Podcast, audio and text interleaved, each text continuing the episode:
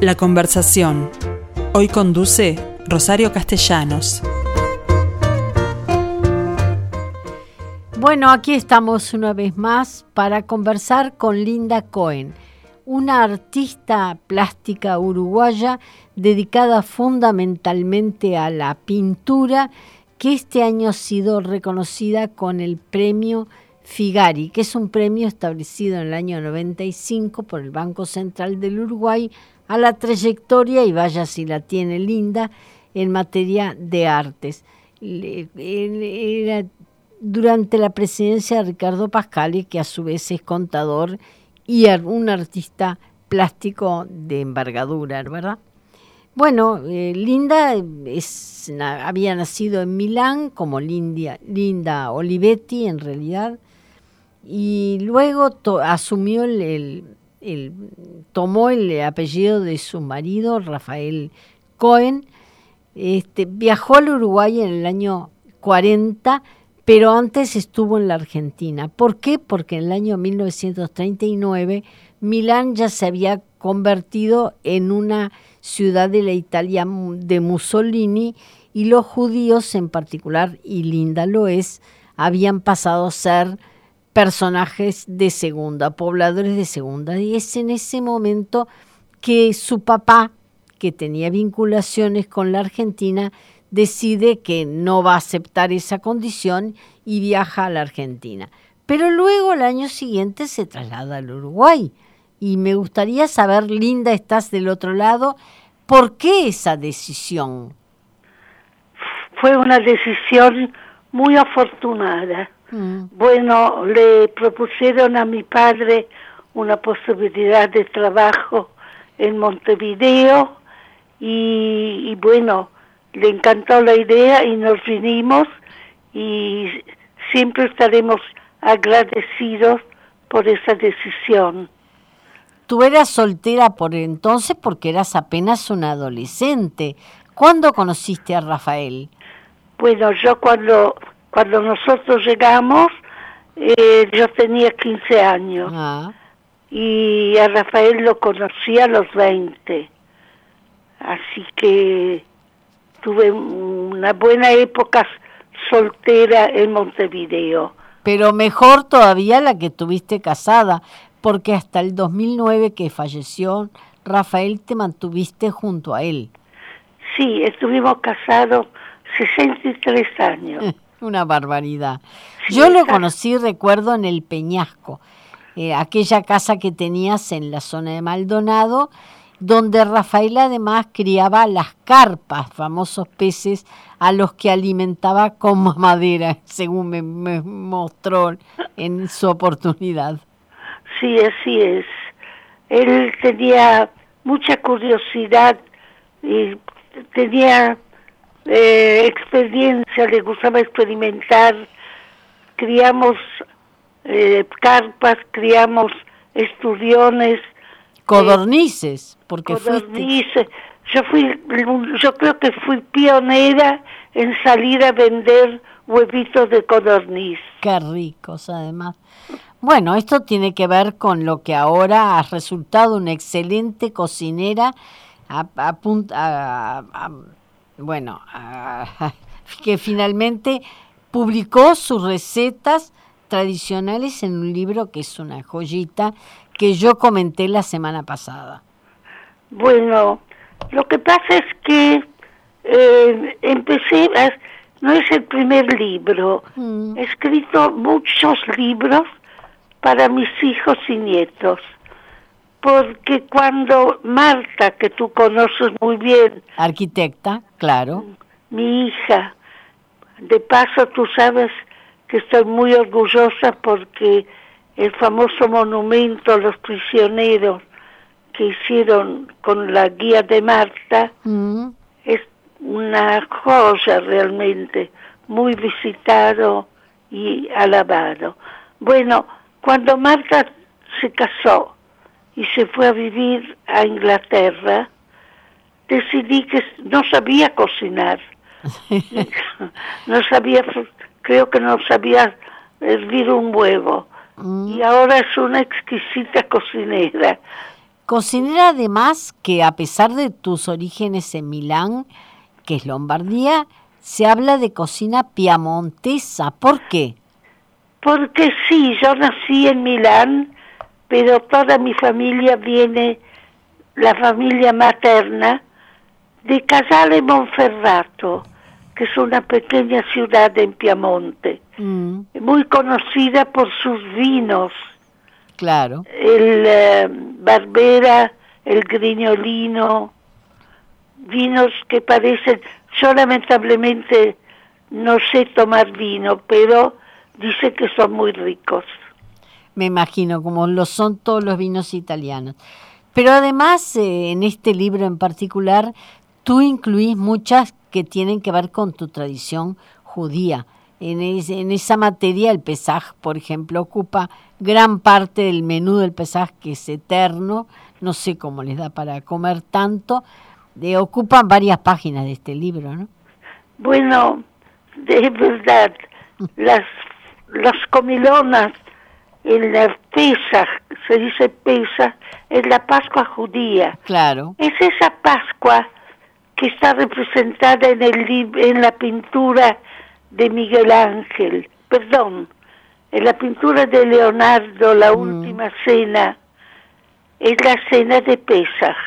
Claro. Bueno, en nuestras noches, la noche de del Pesach es el Seder, se llama.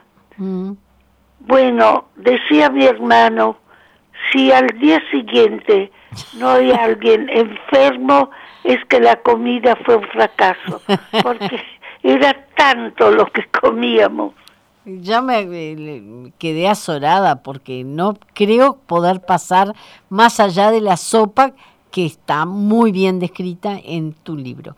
Yo decía que el libro es una maravilla, una joyita, porque además tiene ilustraciones de tus pinturas, ¿no? Bueno, ese es el motivo por el cual salió el libro, porque yo hice más de un libro Mm, para Marta, para mi hijo Roberto, para nietos, y em, Pincho y Maca, Pincho Casanova y Macarena Montañez. para pozo, pozo de agua. es- Mm, Gente maravillosa.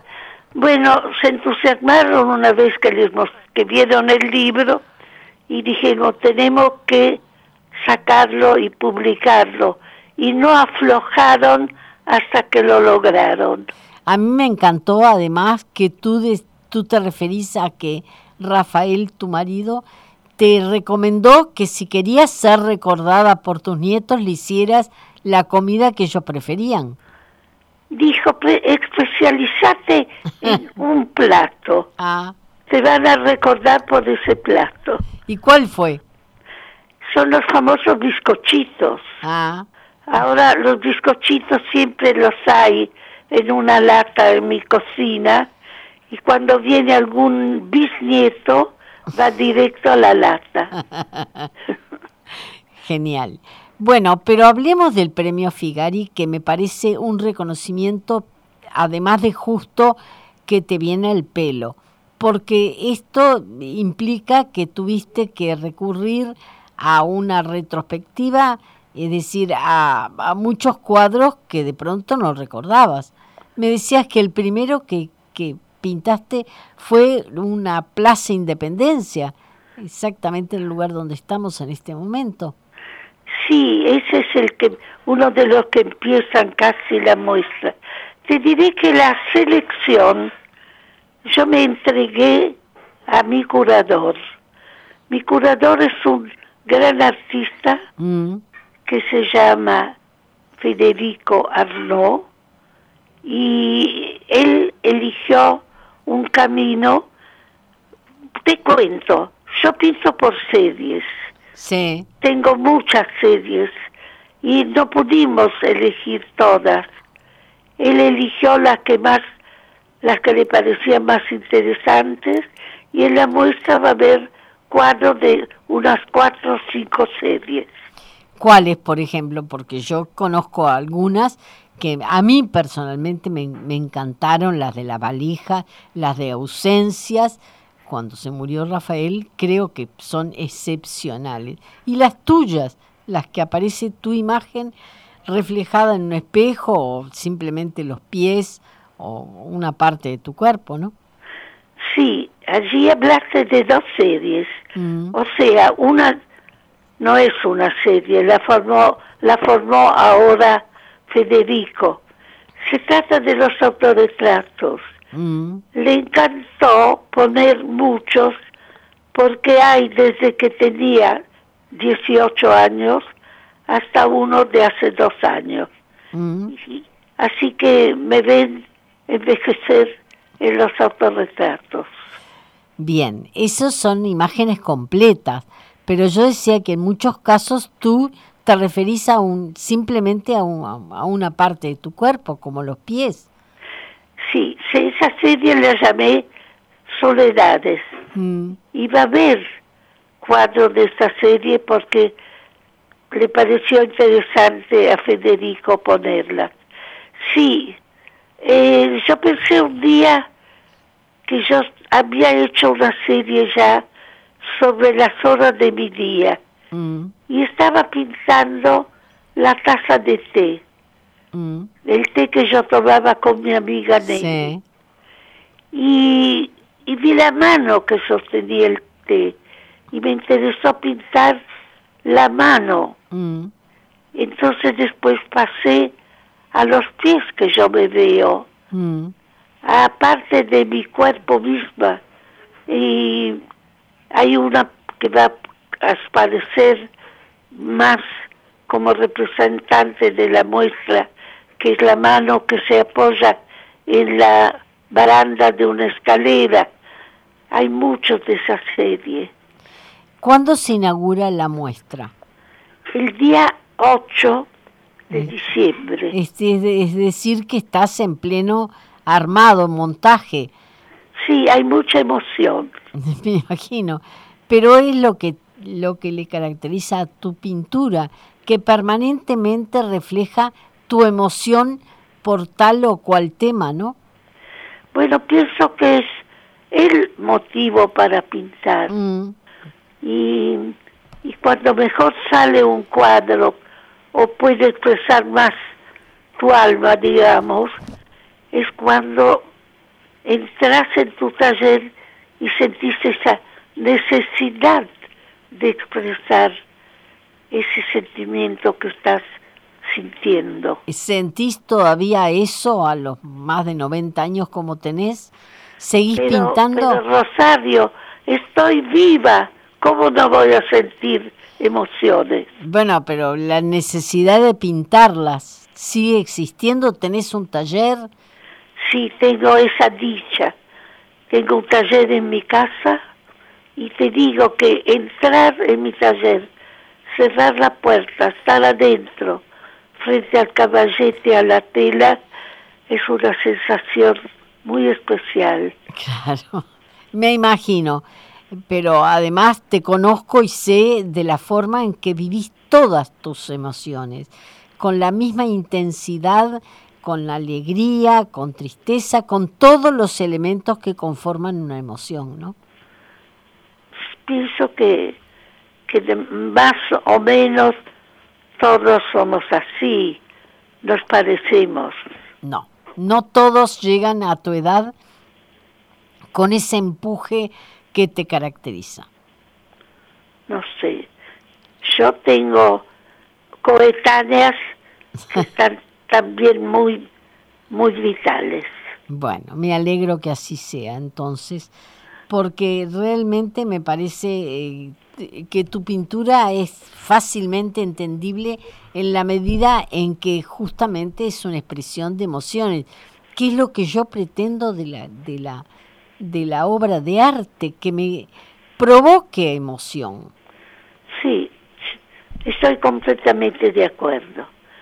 Yo cuando voy a una muestra, si, si me emociono, digo, hay un pintor detrás y no me importa qué tipo de pintura sea, si es una escuela, una tendencia, si hay un pintor detrás, cualquier tipo de, ay, no me viene la palabra, de técnica, Eh. cualquier tipo es válido. Bien, pero además tú tuviste grandes profesores, entre ellos muchos del taller Torres García. ¿A quién recordás en particular como mentor de esa, de, de esa forma de pintar?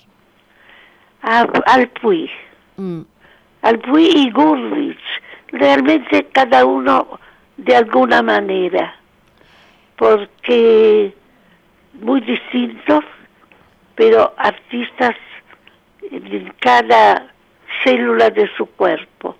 Es decir, todos ellos además te incitaron a buscar tu propio camino, que es lo interesante, porque no tu pintura no se parece ni a, ni a la de Gurvich ni a la, ni a la de Alpuy.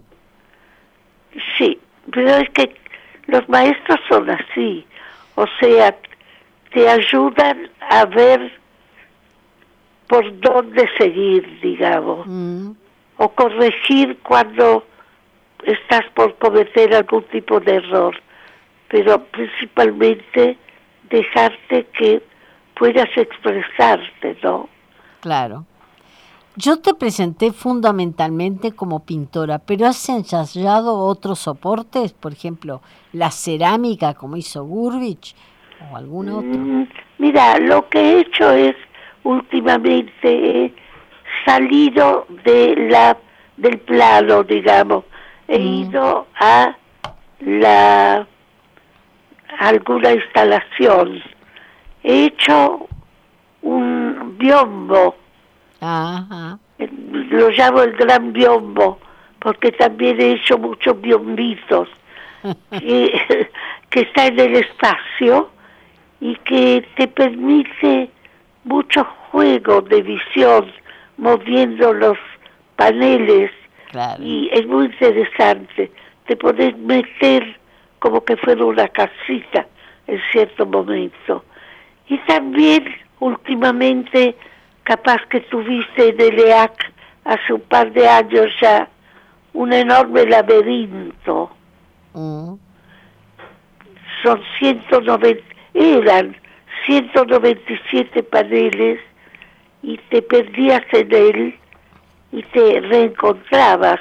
O sea, esa cosa de la angustia de la búsqueda y de la incertidumbre. Del, de- en- del encuentro o no. ex- exacto. Linda, eh, para eh, tú has recibido muchos pre- premios y has este, vendido mucha obra. ¿Tuviste que recurrir a coleccionistas de tu obra en- para esta muestra o La exclusiv- verdad que sí, Mm, a dos. Uno es a mi, mi nieto, mi nieto que tú conoces, Roberto Porsekansky, hijo de Marta. hijo de Marta, que tiene varios cuadros míos, y uno es que creo que va a estar en la publicidad de la muestra, Mm, es un cuadro de la serie Soledades que me ha prestado Sheila Henderson, que es una mujer maravillosa que me ha dado siempre mucha fuerza porque ha comprado más de un cuadro y con mucho entusiasmo. Pero uno de los tuyos además va a quedar en la colección del banco, porque es una pinato- pinacoteca muy interesante la que tiene el Banco Central, ¿no? Sí, tú sabes que todavía No le no lo hemos elegido. Quiero que sea algo bueno pero, pues. pero tuyo, de tu propiedad. de mi propiedad, no puedo dar un cuadro de otros. Mm, claro. ¿Qué significa haber ganado el premio Figari? Porque yo creo que es absolutamente esperable, pero no sé en qué medida eh, tú lo consideras así, ¿no? Yo no lo esperaba Mm, y por varios motivos. Y ahora mi edad menos. No lo esperaba porque yo por- tuve la suerte de vivir con cierta holgura y no necesitar trabajar mm, afuera y poder estar en mi taller todo el día. Y me parecía muy justo que el premio fuera alguien que necesitara ese dinero. Claro. Porque estamos hablando que eh, es la parte de metálico, pero claro. todo lo demás, lo que significa como reconocimiento a una trayectoria, la exposición, todo eso me parece que tiene otro sentido. Sí, claro que lo tiene, pero va unido. Tú sabes que este mundo tiene mucho que ver la parte económica. sí pero de puto, además otra cosa, yo no sabía bien cómo le serían. Mm. Mi trabajo es sobre todo siguiendo la tradición pictórica y hoy en día la gente, mucha gente busca otros caminos. Claro, otros soportes. Que hubo un grupo que al fin apreció lo mío Mm. Lo que me dio mucha satisfacción. Por supuesto. Y, como te dije al principio, estoy totalmente de acuerdo que mereces con creces este premio. Así que, Linda, felicitaciones sentidas porque tu pintura me gusta en la medida que me emociona, justamente, cosa que no puedo decir de otros consagrados que no me producen el mismo efecto. Bueno, pues me alegro mucho, Rosario. Bueno, muchísimas gracias por esta entrevista y será hasta muy pronto porque allí estaré el 8 de diciembre cuando muestre la muestra sea abierta en el Museo Figari, que es ahora la sede de este premio, como lo fue antes cuando pertenecía al Banco Central del Uruguay, ¿no? Te agradezco todo, Rosario, y después de ver la muestra me gustaría mucho que nos encontremos con un café y me, me cuentes si te sigo emocionando. bueno, te prometo que así será. Muchas gracias, Linda, y hasta bien pronto entonces. Gracias. Gracias a todos.